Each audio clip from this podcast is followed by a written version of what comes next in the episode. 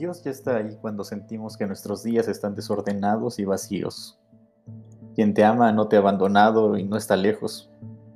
Como sucedió a los caminantes a Emaús, Dios está en el camino y te ha encontrado para que puedas contar con tus palabras lo que ha sucedido en tu vida, escuchar las pérdidas que has sufrido y crear un espacio para expresar que estás triste.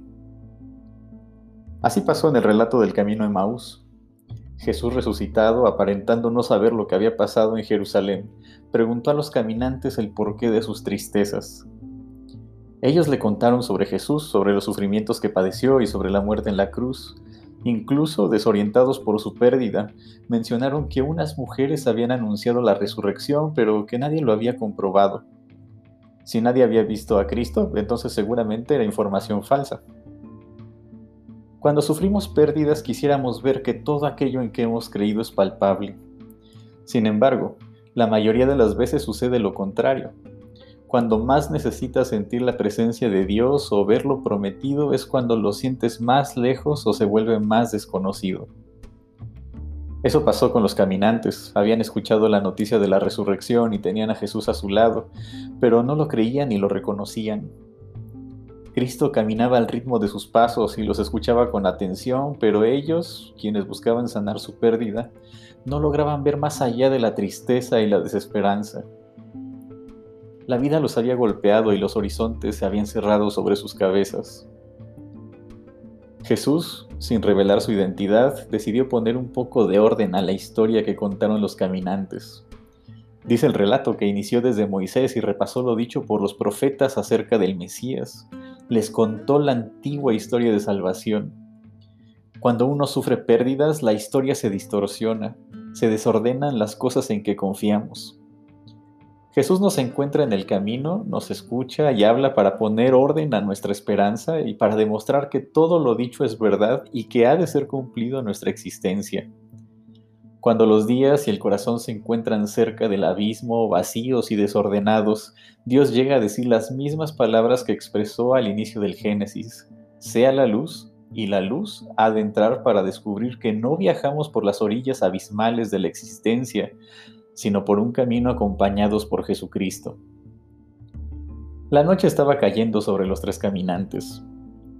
Jesús hizo como si fuera más adelante, pero los dos caminantes insistieron para que se quedara en su casa para pasar la noche.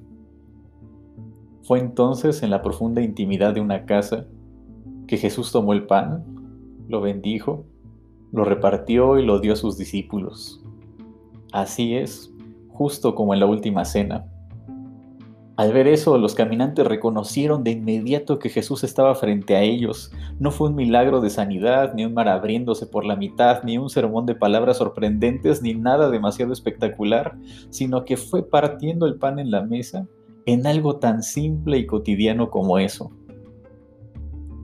Los caminantes ya en casa recordaron una verdad perdida y la memoria se les iluminó, sea la luz. La luz eterna estaba partiendo el pan frente a ellos, los detalles cotidianos son espacios para los milagros. El pan en la mesa y una mañana fresca son recordatorios de que Dios nos ha encontrado en el camino y que ha entrado a nuestro hogar, a nuestro corazón, para mostrarnos que en verdad Cristo ha resucitado y que hay vida, y que todo se dispone para que lo prometido se cumpla. Tanto ansiamos ver los grandes milagros, pero Jesús está a nuestra mesa partiendo el pan. Frente a las pérdidas y las despedidas necesitamos que alguien nos recuerde aquellas verdades que hemos olvidado, para que nuestra memoria sea iluminada por la palabra que es verdadera paz.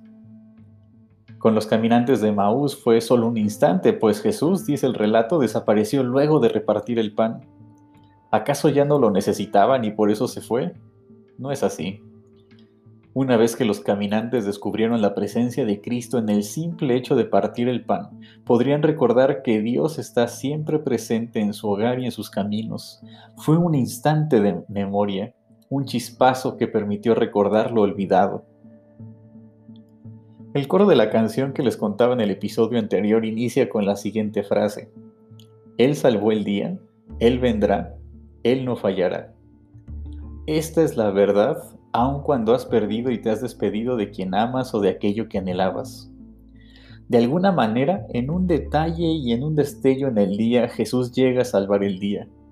Él no permite que se pierda ni un solo día de los que creó Dios. Llegará, aunque sientas que está lejos o que se ha olvidado de tu camino. No fallará. Todo puede fallar, desde nuestro cuerpo hasta las promesas más íntimas, pero Dios, Dios no fallará. Lo que ha dicho sobre ti es cierto y será cierto por siempre. Por lo tanto, en tiempos de despedidas y pérdidas, este instante puede servir para recordar algo que has olvidado. Dios ha de salvar el día, Cristo ya está en tu camino y Dios no fallará.